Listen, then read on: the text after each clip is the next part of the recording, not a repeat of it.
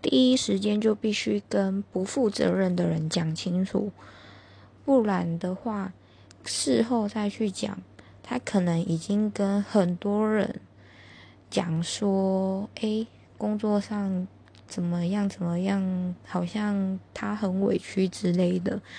所以，通常遇到这样的人，真的是要第一时间当着他的面直接说出来，把错误的点都点出来。不然的话，